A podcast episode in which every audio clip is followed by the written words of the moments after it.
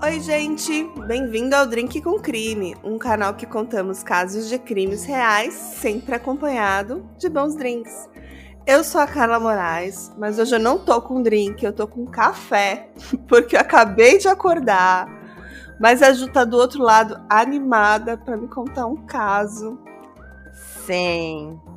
Fala oi pro pessoal. Oi, gente! Hoje eu vim contar uma história cheia de sexo, drogas e tatuagens para vocês.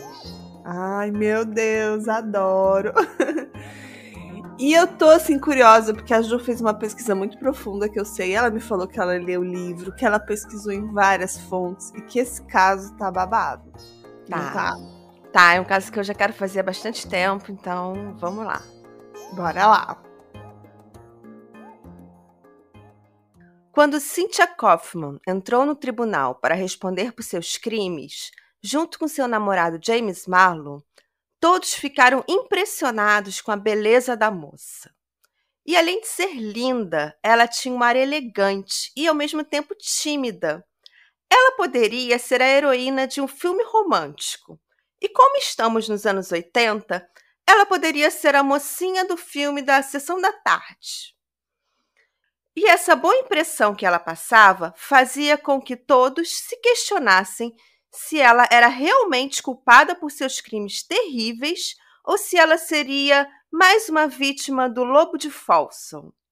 E essa é a história de Cynthia Kaufman e James Marlowe, também conhecido como o Lobo de Folsom.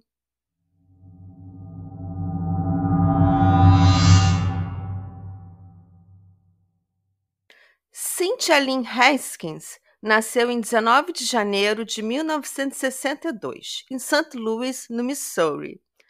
Ela nasceu com uma hérnia de disco que só poderia ser operada quando ela completasse um mês de vida, e por isso ela passou esse primeiro mês em profunda dor e agonia, e sem poder ser consolada por seus pais. Quando ela era pega no colo, ela sentia ainda mais dor e chorava muito, e por isso ninguém pegava a neném no colo, e ela sentia dor sozinha no berço.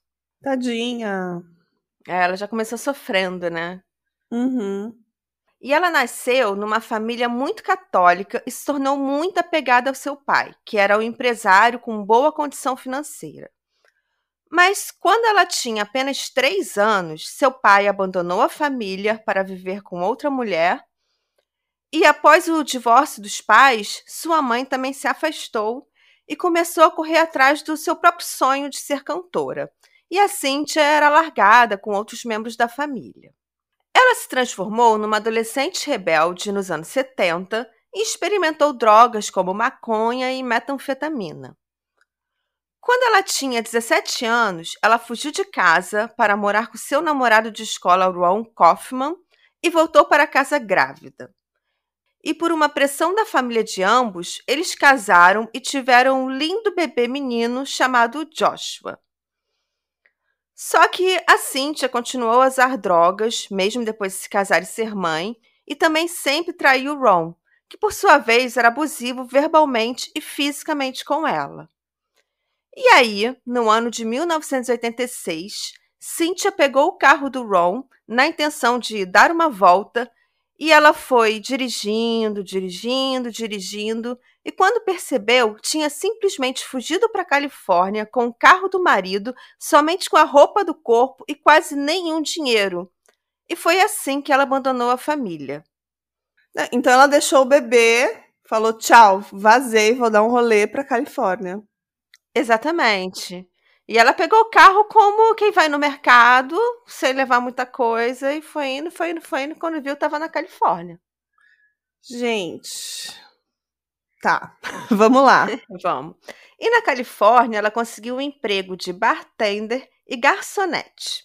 E um namorado chamado Dog Huntley. Ela e o Dog vendiam drogas. Ela, inclusive, vendia drogas para os clientes do bar. Um dia ela e o Dog se meteram numa confusão. Houve um desentendimento do Dog com outro traficante local e o cara começou a agredir o Dog. A Cynthia pegou uma arma e apontou para o cara no meio da rua. A polícia chegou e todo mundo foi preso. A Cynthia passou apenas três dias presa, mas o Dog passou uns meses de cana. e ficou preso na mesma cela que James Marlon, numa prisão da cidade de Folsom, na Califórnia. O James Marlon, que era conhecido como Lobo de Folsom. E na prisão, os dois ficaram super amigos. E o Dog contava pro James como a namorada dele era bonita, legal, e ficava sempre falando dela, contando como ela era e tal. E o Dog foi tão otário que nem percebeu que, mesmo dentro da cadeia, o James Marlon já tinha decidido roubar a namorada dele. Hum, é, é tipo assim, quando você começa a fazer muita propaganda, sempre tem quem se interesse do produ pelo produto. Interessa, exatamente. Ele fez propaganda demais na, na namorada dele, e o outro já estava, o outro nem conhecia, a mulher já estava lá de olho. E o James foi bem esperto. Como ele ia sair da prisão primeiro que o Dog, ele pagou adiantado ao amigo o aluguel de um quarto no apartamento dele. E quem estava sozinha no apartamento? A linda Cynthia Kaufman. Né? Né? já vinha o pacote completo. Você aluga e já vem de brinde. Vem de brinde, lógico. Quando a Cynthia viu James pela primeira vez, ela o achou super sexy. Ele tinha um físico legal, tinha cara de mal, bigode. Era o típico machão com cara de mal. E ela achou as tatuagens dele muito sexy. Ele tinha várias tatuagens. Entre elas, uma suástica pegando fogo no braço. Ai, meu Deus. Exatamente. Inclusive, ele tinha feito parte de um grupo chamado Irmandade Ariana. Ele era um nazista, uma pessoa horrível. E mesmo assim, a Cintia achou super sexy. O pessoal precisa ver minha cara aqui. Pena que a galera não vê cara. É. Eu tô em choque. Exatamente, né? Estamos decepcionados com a Cintia. Poxa, Cintia. Ai, ai.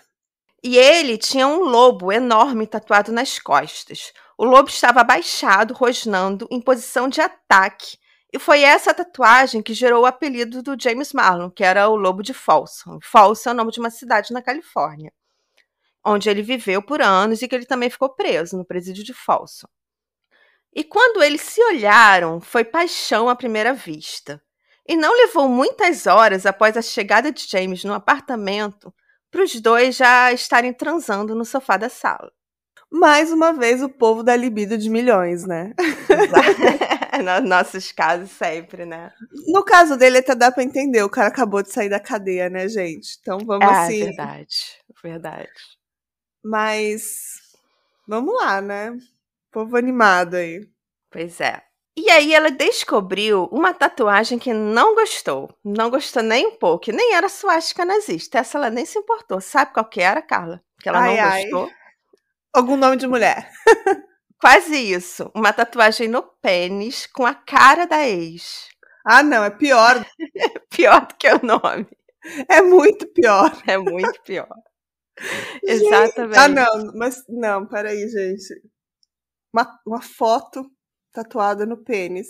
Eu é. não consigo pensar nisso sem dar risada. Nem eu, desculpa, gente. Sei que, é um podcast de crime, a gente não poderia rir, mas. Esses não. casos que eu trago é, é, culpa minha. Eu não sei onde a Ju acha essas coisas, gente. É, é, é muito. é muita informação pra minha cabecinha, mas já pois tô é. adorando, já tô adorando. Conta mais, Ju. Pois é.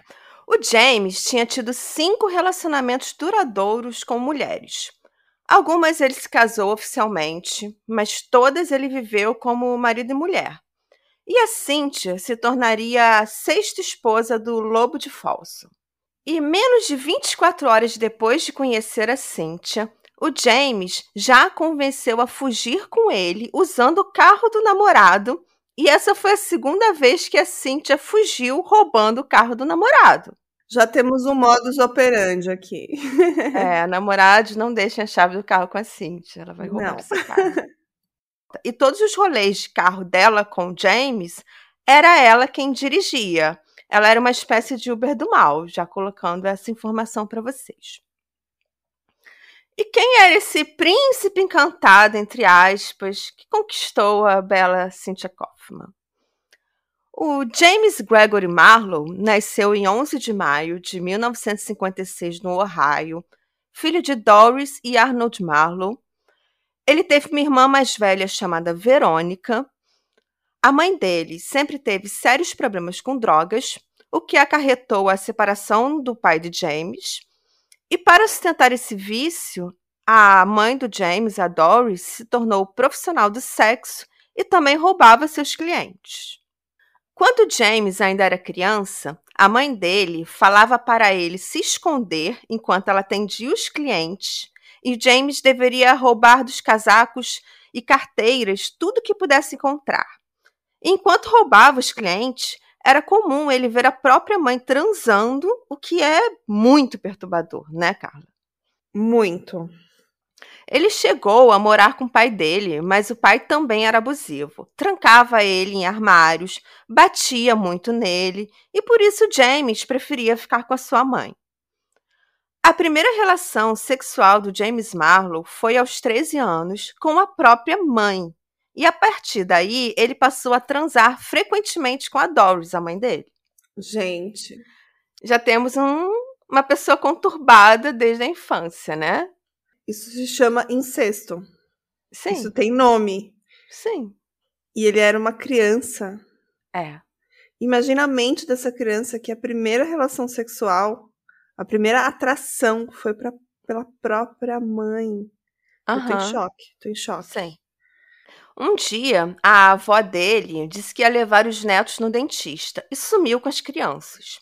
Ela levou James e a Verônica para outro estado, para a Califórnia, para afastá-los dos problemas da sua mãe. E o James nunca mais viu sua mãe novamente. É, eu acho que ela fez o certo, porque. Deixa eu te perguntar, essa avó era paterna ou materna? Da mãe, é a avó materna. Entendi. Ela sumiu com, com os netos, assim, entre aspas, né, para afastá-los dos problemas com a mãe. Uhum. E ele nunca mais viu a mãe novamente, porque alguns anos depois ela morreu num incêndio em um trailer. E o James ficou completamente arrasado. Ele disse em entrevistas anos depois: Nós não queríamos necessariamente prejudicar ninguém. Ela precisava do dinheiro para comprar drogas. E nós precisávamos do dinheiro para comprar comida, pagar aluguel e outras coisas. Só estávamos sobrevivendo, e era assim que as coisas eram. O James amava a mãe dele perdidamente. Ah, era a mãe dele, né? É, exatamente. E, e tem a história, né, que muitas vezes a criança que é vítima de abuso, nem sempre ela vai perceber que ela é uma vítima de abuso. Sim, exatamente. E para ele, talvez, é, era tão comum essa situação de relações sexuais dentro da casa que ele não percebeu o quão, o quão errado é ele se relacionar sexualmente com a própria mãe. Isso era rotineiro naquela casa. Mas acho que esse devia ser só um dos problemas para a avó materna ter tirado ele de lá, né? Sim. abuso de drogas, essas relações incestuosas, o fato de um entre e sai de homens na casa. Não era um ambiente que- seguro para se criar duas crianças, claramente, né? Então, palmas para essa avó. É. E talvez se ele tivesse ficado lá, ele também teria sido vítima desse incêndio, né? Sim, e assim, ele não foi vítima do incêndio, mas ele foi vítima, ele teve consequências dessa vida, porque ele seguiu uma vida de criminalidade como um modo de sobrevivência. Ah, ele- era o que ele sabia fazer, né? O que ele aprendeu, o que o ambiente que ele vivia é, fazia ser aquilo normal, né? Infelizmente. Pois é. E em 1975, ele sequestrou sua própria prima e a manteve amarrada por três dias. Ele a espancou e a estuprou, mas em algum momento ela conseguiu escapar e pediu ajuda a um vizinho. E assim o James foi preso pela primeira vez. Ele seguiu saindo e entrando na prisão por vários tipos de crimes, como agressão, assalto à mão armada, fraude, tráfico de drogas. E agora voltamos para 1986. O James estava preso e começou a ouvir sobre a Cynthia na prisão pelo próprio namorado dela, que era companheiro de cela do James, e ele reconheceu várias similaridades com a sua mãe, inclusive similaridades físicas entre a Cynthia e a mãe dele. Quando ele a viu, reconheceu nela o olhar sedutor que a sua mãe tinha, e por isso ele ficou tão interessado na Cynthia. A Cynthia lembrava a mãe dele. Isso tem uma explicação aí do psicológico. Eu já, já li vários textos que falam sobre isso, que a gente tende a se relacionar com pessoas parecidas com nossos pais, né? É o que falam, né? Que geralmente você vai se casar, você vai se apaixonar por alguém que é parecido com seu pai, talvez o oposto com, a, com um homem, com alguém parecido com a sua mãe. Eu sei que nem sempre isso é verdade, mas tem estudos que falam isso, né? Pois é. é. E, e, isso foi o que aconteceu nesse caso de hoje, mas vamos lá, que loucura esse caso, já tô aqui, ó. é. O que, que esses dois vão que aprontar? O que eles vão aprontar, né? E como a gente já contou, eles terminaram transando no sofá do apartamento do namorado da Cynthia, horas depois de se conhecerem. E para não perder o costume, a Cynthia novamente fugiu com o carro do namorado. Só que dessa vez levando James Marlon no carona. James levou menos de 24 horas para convencer a Cynthia a roubar o carro do namorado e fugir com ele. E os pombinhos saíram da Califórnia direto para o Kentucky. O James falou para Cynthia que no Kentucky ele teria oportunidades de trabalho. E então seguiram dirigindo para o Kentucky com pouquíssimo dinheiro e pouquíssima quantidade de droga. E o dinheiro acabou, e eles acabaram dormindo várias noites na floresta. E como também tinha acabado todas as drogas, eles entraram na noia de que conseguiriam achar plantas de maconha no meio da floresta. E passaram muito tempo vagando no mato, procurando essa maconha selvagem. E acabaram todos mordidos por bichos cheios de carrapatos e piolhos. O James chegou a ficar doente com picadas de bicho ele jogou querosene em todo o corpo para tentar se livrar dos bichos, mas só piorou a situação e ele acabou parando no hospital. Claro, né? Gente, que, pi que piração esse casal. Que né? noia. Né? que ideia é essa que vai encontrar maconha selvagem, gente? Eu achei isso muito bizarro. Biólogos, me falem se no sul da, dos Estados Unidos tem maconha selvagem. Aqui no Brasil, eu, acho que não tem. Eu nunca ouvi falar disso também, gente. Nunca eu acho que falar. Não. É, ouvintes biólogos nos socorro. Quando eles finalmente chegaram ao Kentucky, eles procuraram um contato do James. E Cynthia finalmente descobriu que a proposta de emprego que fizeram eles viajarem da Califórnia para o Kentucky era, na verdade, um trabalho de hitman, de assassino de aluguel. Ah, tá. É, era essa a proposta de emprego do boy dela. James ganharia 5 mil e uma pistola calibre 22 para matar um senhor de idade chamado Greg Hills.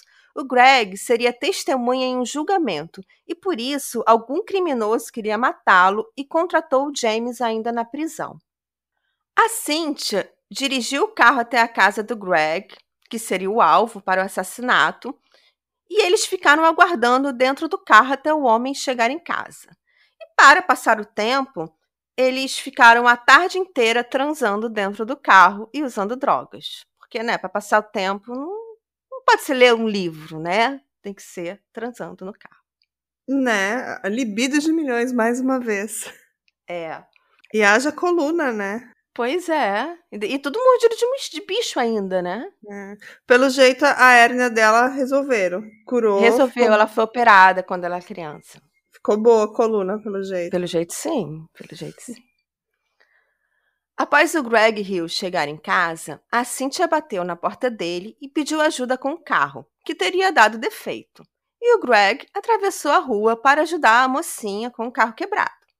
Mas quando ele se aproximou do carro, foi atacado pelo James, que bateu nele, o estrangulou e deu um tiro na cabeça do Greg. E eles foram embora, com a Cynthia dirigindo o carro, deixando Greg morto no meio da rua. Com o dinheiro que James ganhou, ele comprou uma Harley Davidson. E Cynthia e James tiveram um casamento simbólico na moto. E para comemorar, ele fez uma tatuagem nela, somente nela, uma tatuagem na bunda dela, escrito Propriedade do Lobo de Folsom. Gente, que esse é, inclusive, o título do livro que eu li, Propriedade do Lobo de Falso. Hum. Ele também tatuou a palavra wolf, lobo, no dedo anelar esquerdo dela, para simbolizar uma aliança de casamento. É autoestima de milhões. Mas o engraçado é que a tatuagem foi só na bunda dela, né? Né? Não teve tatuagem na bunda dele. Né? Isso que eu achei absurdo. Uhum. E o casal, recém-casado, entre aspas, voltou para Fontana, na Califórnia, em outubro de 1986 e ficaram na casa da irmã do James, a Verônica, que dividia o apartamento com o namorado, chamado Richard Drinkhouse. Os dois, a Verônica e o Richard, também eram usuários de drogas. Como a Cynthia era muito bonita, o James começou a ficar com ciúmes do Richard. Uma noite ele agarrou a Cynthia e começou a perguntar se ela estava transando com o Richard. Ela negou, mas ele parecia não acreditar. Então ele começou a transar com ela, dizendo que a mataria no final, e ele pegou uma tesoura e começou a cortar os cabelos dela. O cabelo dela ficou tão curto que o Richard e a Verônica ficaram espantados, porque ela tinha um cabelo muito bonito e de repente apareceu super curto, sabe? E aí a Cíntia falou para Verônica que tinha cortado porque porque ainda estava com piolhos por terem dormido no mato. É, já vemos aí um comportamento de um relacionamento que, que o cara é abusivo, que ela tenta passar um pano para ele ali, sabendo que claramente ele fez isso para mostrar o seu poder sobre ela, né? Mas o comportamento dela diz muito sobre isso, sobre como ela era dominada por ele de certa forma, né? Submissa. É, exatamente. Nesse dia, ele ameaçou que ia matá-la no final da relação sexual. Ele não matou, mas poderia ter matado. Ela poderia também ter sido uma vítima. Sim, com certeza. Hey, você se interessa por crimes reais, serial killers, coisas macabras e tem um senso de humor um tanto quanto sórdido? Se sim, você não está sozinho. Se você precisa de um lugar recheado de pessoas como você Venha conhecer o podcast Pátria Amada Criminal. Todas as semanas tentamos entender o pior da humanidade. Nesse processo a gente ri, chora, fica brava, fofoca, porque afinal de contas é assim que a gente fala quando está entre amigos. Suas novas melhores amigas trevosas estão aqui no Pátria Amada Criminal. E eles ficaram morando nesse apartamento e se sustentavam por roubos e pequenos crimes. No dia 7 de novembro de 1986, eles começaram a procurar por uma vítima para assalto. O James viu uma mulher saindo do shopping que ele achou fisicamente atraente. Era Corinne Novice, uma estudante universitária de 20 anos. A Corinne também trabalhava numa corretora de seguros. A Corinne nasceu e foi criada em uma fazenda no interior mas seu noivo Mike, que era seu namorado desde criança, estava jogando futebol profissional na Califórnia e ela foi para lá com ele para poder ter oportunidades para estudar e trabalhar na Califórnia. No dia 7 de novembro, ela saiu do trabalho e passou no shopping para assustar um cheque e comprar comida e bebida para ela e para o Mike. Ela ainda pretendia fazer as unhas ir a uma pizzaria com o Mike e uns amigos naquela noite mas ela não apareceu ao encontro. No dia seguinte, o Mike procurou a polícia e a Corinne foi dada como pessoa desaparecida. O delegado que trabalhou no caso conta que, obviamente, o Mike era o principal suspeito por ser o noivo dela. Mas o Mike estava tão desesperado procurando pela noiva que, no íntimo, o policial sentia que ele não era culpado, sabe? Não, e ela parecia que estava indo fazer uma rotina normal naquele dia, tipo, fazer as unhas, fazer algumas é. coisas na rua. Sim. Ela assustou um cheque, o que é importante hum. para o caso, é um detalhe importante. Hum, interessante. Me conta mais, Ju. E o que aconteceu com a Corinne? Ela saiu do shopping por volta das 20 horas e andou em direção ao seu carro, um Honda branco. Quando ela chegou perto do carro, a Cynthia apareceu e pediu uma carona. A Cynthia conta que a Corinne deu carona e permitiu que eles entrassem no carro, mas a família da Corinne acha que ela jamais daria carona para estranhos. E eles acreditam que ela foi sequestrada naquele momento e forçada a entrar em seu próprio carro. A Cynthia dirigiu o Honda branco até o apartamento do Richard e da Verônica. Quando eles chegaram no apartamento, o Richard estava na sala e viu os dois entrarem levando uma garota amordaçada. Eles uh. entraram no quarto e fecharam a porta. Não, imagina você tá lá usando entorpecentes e bebendo, porque acho que essa é. era a vida dele. dele. Aí passa uma pessoa amordaçada assim pelo corredor do apartamento. Pois é. E nessa época, o Richard estava se recuperando de um acidente de moto e ele não estava conseguindo andar e por isso ele passava o dia deitado no sofá e assistindo TV. E quando ele viu a, uma mulher amordaçada entrando no apartamento, ele ficou com medo, com medo de da polícia, né? De dar Uhum. algum problema para ele. Ele começou a protestar. Ele gritou com James que ele não poderia levar uma garota amordaçada para o apartamento dele. Mas o James e a Cynthia ignoraram, entraram e fecharam a porta. Né? É, Gente. imagina que visita é essa, né? Que você arruma para botar na tua casa. Uhum. O James pegou todos os cartões e senhas da Corinne e mandou a Cynthia sair e sacar todo o dinheiro que conseguisse com os cartões da moça, e também comprar comida para eles. A Cynthia saiu, sacou o dinheiro, comprou hambúrgueres no McDonald's e voltou para o apartamento. A Cynthia conta que quando ela voltou, ela viu a Corinne seminua, só de toalha, e o James também estava de toalha. E os dois estavam molhados, tipo saindo do banho. E ali ela soube que a Corinne havia sido estuprada no chuveiro. Mas, na versão do James, a Cynthia participou ativamente do estupro da Corinne e entrou no chuveiro com eles. Né? Não É sei. É. O Richard, que foi testemunha e réu também nesse caso, conta que ele viu o James e a Cynthia mais tarde e o James estava com o cabelo molhado, mas o cabelo da Cynthia estava tão curto que ele não saberia dizer se estava molhado ou não. No dia seguinte, a Cynthia dirigiu o carro até um local a ermo que o James indicou e eles levaram a Corinne amarrada. O James saiu do carro levando a Corinne e deixou a Cynthia no carro. No meio do mato, ele estrangulou a Corinne até a morte e a enterrou em uma cova rasa. Eles ainda foram ao apartamento da Corinne e roubaram objetos como máquina de escrever e uma secretária eletrônica. Uma máquina de escrever e uma secretária eletrônica. É, exatamente. Para tentar revender. E, na verdade, a mais tarde a irmã dele, a Verônica, vai ser pega tentando vender esses objetos. Hum. E a Cynthia e o James viveram os próximos dias com o dinheiro da Corinne e usando o carro dela, o Honda branco. E a polícia continuava procurando pela Corinne como pessoa desaparecida. Até que dias depois, a licença de motorista da Corinne foi encontrada numa lixeira de um restaurante, junto com a carteira de motorista de outra mulher, da Cynthia Kaufman. E também havia junto um comprovante de atendimento médico em nome de James Marlowe. A polícia checou os antecedentes da Cynthia e do James e viram que James tinha uma intensa ficha criminal, que incluía sequestro e estupro da própria prima.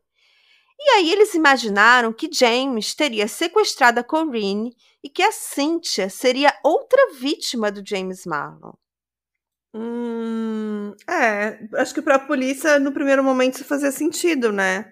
É, porque ele encontrou um documento referente a ele, um cartão médico, junto com a, a licença de motorista de duas mulheres. Então, eu acho que era o primeiro pensamento. Mas até então o corpo dela não tinha sido encontrado. Não, ainda era uma pessoa desaparecida. Uhum. E o que realmente aconteceu para a identidade da Cynthia e o cartão do atendimento médico de James ter parado na lixeira junto com a carteira de motorista de Corinne? Foi que, com o dinheiro da Corinne, eles se entupiram de drogas e foram comer no restaurante, no Taco Bell. Aí o James, que estava doidão, pegou todos os documentos e simplesmente jogou no lixo do restaurante. Muito inteligente, entre aspas, da parte dele, né? Ele, ele não houve drink com crime. Não mesmo. A polícia conseguiu chegar na Verônica e no Richard Drink House e conseguiram os relatos de que a Corinne esteve com o James e a Cynthia no apartamento e que a Cynthia seria, na verdade, a namorada do James. E os dois começaram a ser procurados como suspeitos pelo desaparecimento da Corinne. E como eu falei, a Verônica também tentou vender uma máquina de escrever e uma secretária eletrônica idênticas às roubadas do apartamento da Corinne e acabou presa por isso. O James e a Cynthia souberam que a Verônica e o Richard haviam sido presos e eles não voltaram mais no apartamento. Hum. Mas a polícia ainda tinha esperança de que a Corinne pudesse ser encontrada viva. Só que quatro dias após o desaparecimento da Corinne, outra moça desapareceria na cidade. Em 12 de novembro de 1986, uma estudante universitária de 19 anos, chamada Linnell Murray, que também trabalhava numa lavanderia, não voltou para casa. A polícia descobriu que a lavanderia sofreu um assalto na noite anterior. Todo o dinheiro do caixa havia sido roubado, assim como roupas que estavam na lavanderia, e a única funcionária no local, a Linnell Murray, estava desaparecida. Uma testemunha que havia ido à lavanderia um pouco antes da hora de fechar diz que viu um estranho casal, uma mulher que estava muito magra e com cabelos bem curtos, junto a um homem branco de bigode, parados próximos à lavanderia. E posteriormente, esse casal foi identificado como Cynthia Kaufman e James Marlon.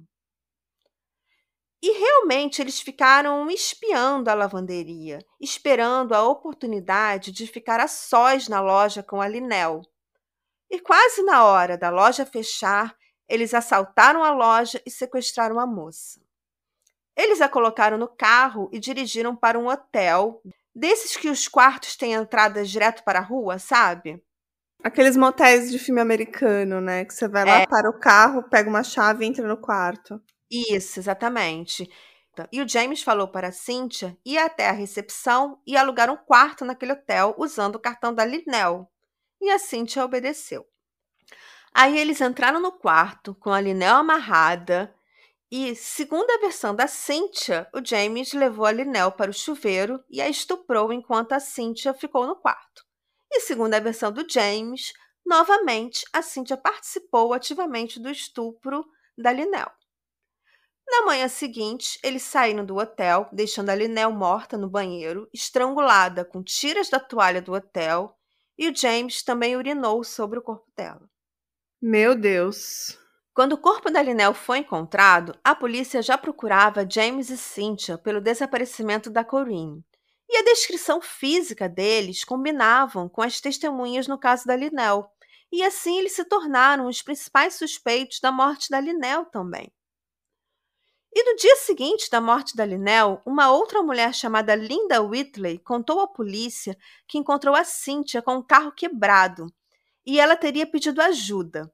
A Linda teve um impulso de ajudar, mas ela disse que sentiu algo, teve um sentimento negativo e entrou em seu próprio carro e saiu correndo. E por pouco, a Linda não se tornou outra vítima da Cynthia Kaufman e do James Marlowe. Essa foi esperta. Essa foi. E à noite, né, no dia seguinte da morte da Linel, o casal foi a um restaurante, comeram bife e camarão e pagaram com os cartões da Linel. As testemunhas contam que eles estavam muito felizes, rindo e comemorando no restaurante, e naquele momento ninguém imaginava que eles tinham brutalmente sequestrado, estuprado e assassinado uma mulher no dia anterior e outra quatro dias antes. Depois eles se hospedaram em outro hotel com os cartões da Linel, e nesse hotel eles viram um jornal com a manchete de capa era sobre o desaparecimento da Corinne Novis. E tinha foto de um Honda branco como carro dos suspeitos. E eles souberam que eles tinham que abandonar o carro que estava usando para não serem pegos. Eles foram a uma loja para comprar roupas novas numa tentativa de mudar o visual, porque sabiam que estavam sendo procurados. Eles escolheram as roupas e, quando foram pagar com o cartão da Linel, na máquina de cartão apareceu um aviso de que era necessário ligar para a operadora do cartão. O atendente da loja ligou e foi informado que deveria fazer o casal permanecer o maior tempo possível na loja até a chegada de uma viatura de polícia. Mas o James e a Cynthia perceberam e fugiram da loja. Nesse momento, eles já estavam sem carro, sem dinheiro e sabiam que não podiam mais usar os cartões da Linel. E acabaram mais uma vez dormindo na floresta. Eles passaram a noite em uma caverna, sem ter comido nada desde o bife e o camarão da noite anterior. Na manhã do dia 14 de novembro, eles começaram a andar pela rodovia, tentando pedir carona e encontrar alguma nova vítima.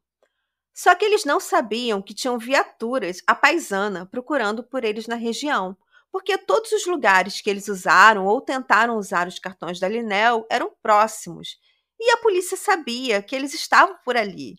E eles foram avistados vagando na margem da rodovia. sendo finalmente presos. A Cynthia Kaufman tinha 24 anos quando foi presa. Então eles já sabiam que eles estavam envolvidos, já tinham muitas coisas contra eles. Imagina você ver dois, uma menina com, exatamente a mesma descrição e um cara vagando na rodovia, né? É, isso, sim, exatamente. Depois deles terem passado a noite na floresta novamente, tipo, muito mal, deviam estar sem drogas também. Né? Foi assim que eles foram presos. Uhum. Eles encontraram na bolsa da Cynthia a identidade da Linel e também um brinco da Linel. Nas primeiras horas de interrogatório, o James negou a participação nos crimes. Mas quando ele finalmente confessou a morte da Linel e da Corinne, ele disse que a culpa pelos crimes eram 50% dele, 50% da Cynthia. A Cynthia também demorou para começar a falar com a polícia, mas ela finalmente confessou, colocando a culpa toda em James Marlon, ela levou a polícia até o local onde ele enterrou a Corinne, e assim, finalmente, a família da Corinne soube que ela estava morta e pôde enterrá-la. A partir de então, ela se colocou na posição de vítima de James Marlowe. Ela relatava ter sido espancada por ele várias vezes, o cabelo dela foi cortado de forma abusiva por ele, e segundo a versão dela dos fatos, ela não teria participado ativamente do estupro e assassinato das vítimas. Ela se dizia vítima da Síndrome da Mulher Espancada. Nessa síndrome, a mulher é submetida a um ciclo de violência, que não necessariamente é violência física, pode ser também violência psicológica. E a vítima dessa síndrome tem medo do parceiro, não consegue sair da relação e há um comprometimento da capacidade da mulher em questionar seu próprio comportamento e ela acaba submetida a situações absurdas, muitas vezes porque só está obedecendo o marido abusivo. A Cynthia também contou que o James ameaçava matar o filho dela caso ela não obedecesse a ele. E essa era a linha de defesa da Cynthia Kaufman. O advogado de defesa dela conta que uma das primeiras vezes que conversou com a Cynthia, ele perguntou o que ela estava precisando na prisão, e ela apontou para a própria bunda e disse que precisava resolver a tatuagem. Ela precisava remover a tatuagem que dizia propriedade do lobo de falso. Mas até onde eu estudei sobre o caso, ela não conseguiu remover essa tatuagem. Mas será que ela não fez uma por cima? Não sei. É, eu acho que não. Não. Vocês vão entender por quê. Eu acho que não. Hum. Após eles serem presos, a polícia começou a relacionar a morte de outras duas mulheres a Cynthia e o James. Cerca de um mês antes dos assassinatos de Corinne e Linnell, outras duas mulheres foram sequestradas, roubadas, estupradas e mortas na mesma região, e eles estavam na área na data dos assassinatos. Na noite de 11 de outubro de 1986, lembrando que eles chegaram em outubro na Califórnia. E essas duas mortes aconteceram em outubro de 1986. Sandra Neyri, de 32 anos, deixou sua casa em Costa Mesa, na Califórnia, para tirar dinheiro num caixa eletrônico. Ela nunca mais voltou, embora seu carro tenha sido encontrado pela polícia em um estacionamento local. Duas semanas depois, em 24 de outubro, seu cadáver em decomposição foi encontrado no mato. Ela foi estrangulada até a morte. Algumas semanas depois, em 28 de outubro de 86, Pamela Simmons, de 35 anos, também havia ido sacar dinheiro em um caixa eletrônico e desapareceu. Seu carro também foi encontrado abandonado e ela foi encontrada estrangulada até a morte semanas depois. Em ambos os casos, as vítimas estavam sacando dinheiro em caixas eletrônicos e a gente sabe que parte da motivação dos crimes do James Marlon e da Cynthia Kaufman era financeiro. Eles viviam por um tempo com o que conseguiam roubar das vítimas. E as outras mulheres assassinadas pelo James Marlon também foram roubadas e estranguladas até a morte, assim como essas vítimas de um mês anterior.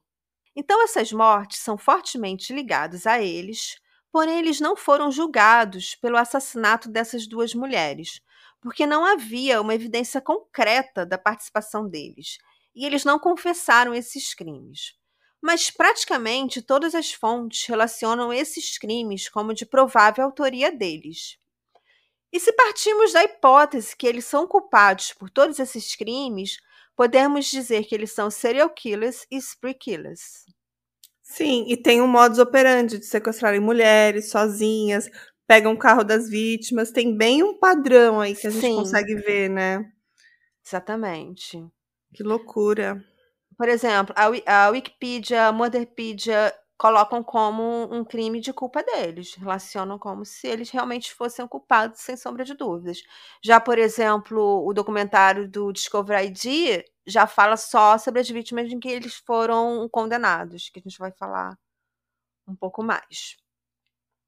Eles também não foram julgados pela morte do Greg Hughes, aquele homem que ele assassinou como assassino de aluguel. Uhum. O julgamento que enfrentaram foram pelas mortes da Corinne Novice e da Linnell Murray. Uhum. E no julgamento, a Cynthia trouxe uma psicóloga que testemunhou que ela apresentava os sinais da síndrome da mulher espancada. E algumas testemunhas, pessoas que já conheciam a Cynthia antes do relacionamento com James, disseram que enquanto James estava com ela, ela parecia assustada e com medo dele. Parecia que ela estava obedecendo James o tempo todo. Mas outras testemunhas que conviviam com o casal diziam que ela não apresentava nenhum sinal de submissão ou marcas de agressão pelo corpo. A Verônica, a irmã do James Marlon, portanto, uma testemunha suspeita, disse que o James nunca ameaçou o filho da Cynthia e que, na verdade, a Cynthia ficava falando que o James tinha que matar o ex-marido dela e resgatar o filho. Quer dizer, anos antes ela abandonou o filho com o pai, agora ela queria matar e pegar o filho de volta, né? Isso. Exatamente. Mas isso assim, é segundo o testemunho da Verônica. Segundo o testemunho dela, o James ameaçava a vida do filho dela. Uhum. E segundo o testemunho da Verônica, ela só queria que o James fosse lá e resgatasse o filho, o filho que ela nem ligava. Né? Pois é. E uma outra testemunha, que era um guarda do presídio que eles ficaram antes do julgamento, disse que durante o transporte de presos, a Cíntia conseguiu chegar perto da grade que separava o pátio da ala masculina do presídio. E que ela chegou perto da grade e o James a viu e ficou do outro lado da grade.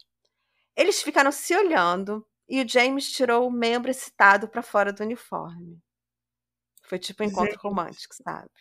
E nessa Gente. época ela, ela já estava colocando toda a culpa nele, dizendo que ele era um monstro, querendo remover a tatuagem. Gente, e ela foi lá, tipo, sensualizar pra ele e ele correspondeu, né? Exatamente. Imediatamente. Uhum. Então acho que eles não estavam tão brigados assim. Não. A química de milhões. A química, A de, química milhões. de milhões, é a química bandida. E no final do julgamento, os dois foram condenados pelo sequestro, assalto, estupro e assassinato de Corinne Novice e Linnell Murray e condenados à morte por câmara de gás. Pegaram a pena de morte, gente. Pegaram. Pegaram. Justo. A Cynthia foi a primeira mulher condenada à morte após o restabelecimento da pena de morte na Califórnia em 1979. Mas eles estão vivos até hoje. É. porque eles foram condenados à morte na Califórnia, que não executa ninguém desde 1992. Hum, é, devem estar velhinhos, né? Porque você me contou essa história, já estão bem velhinhos. Conta pra Sim. gente como eles estão Vou. agora. Antes de eu falar como eles estão, deixa eu só falar um pouquinho mais sobre a pena de morte na Califórnia, tá? Tá, bora lá. Após o restabelecimento da pena de morte na Califórnia, em 1979, eles executaram 13 presos, o último em 1992, e depois não se executou mais ninguém.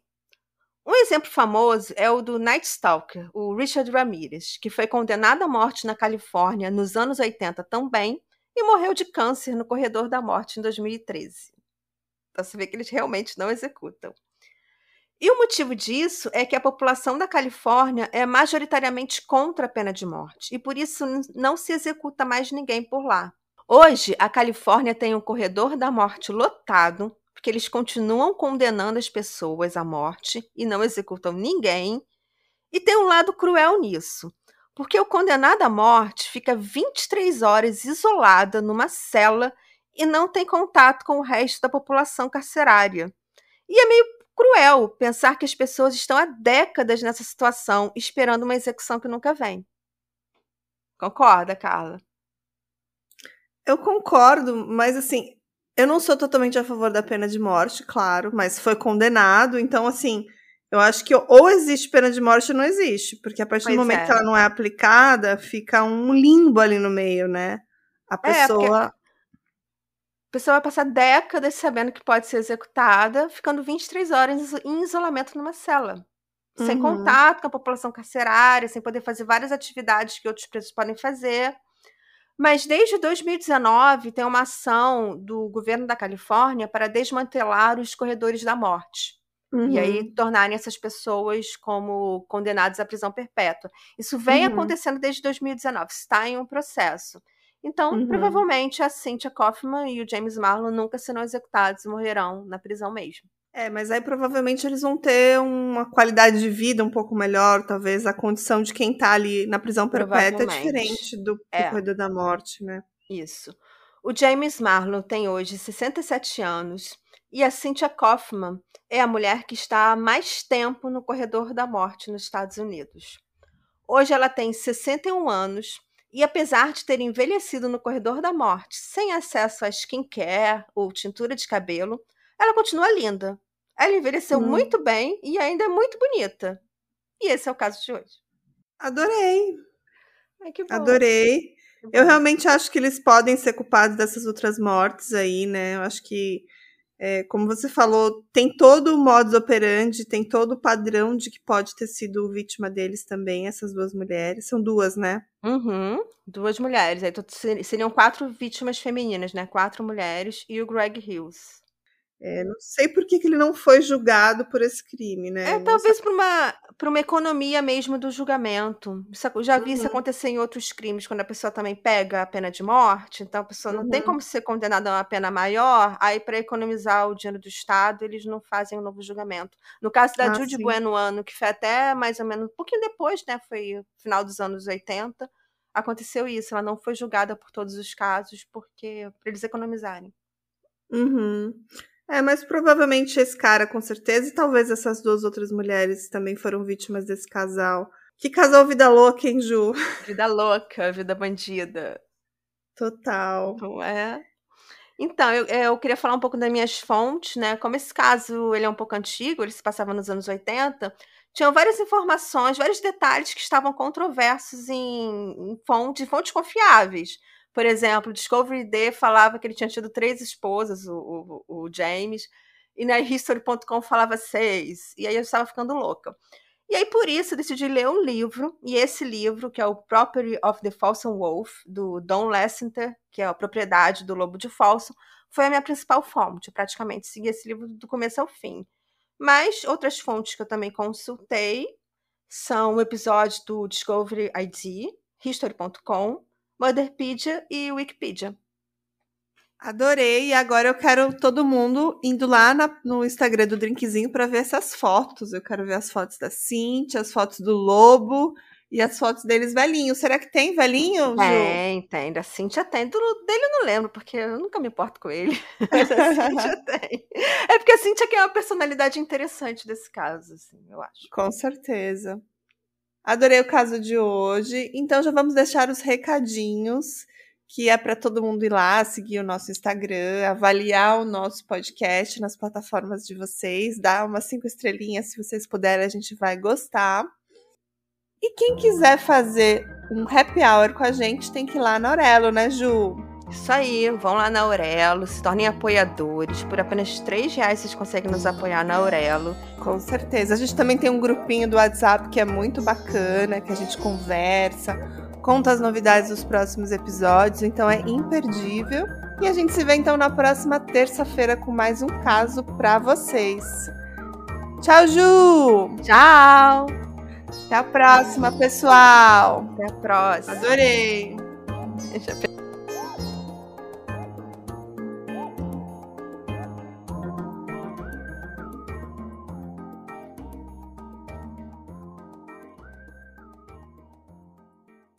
Hey, Você se interessa por crimes reais, serial killers, coisas macabras e tem um senso de humor um tanto quanto sórdido? Se sim, você não está sozinho. Se você precisa de um lugar recheado de pessoas como você, venha conhecer o podcast Pátria Amada Criminal. Todas as semanas tentamos entender o pior da humanidade. Nesse processo a gente ri, chora, fica brava, fofoca, porque afinal de contas é assim que a gente fala quando está entre amigos. Suas novas melhores amigas trevosas estão aqui no Pátria Amada Criminal.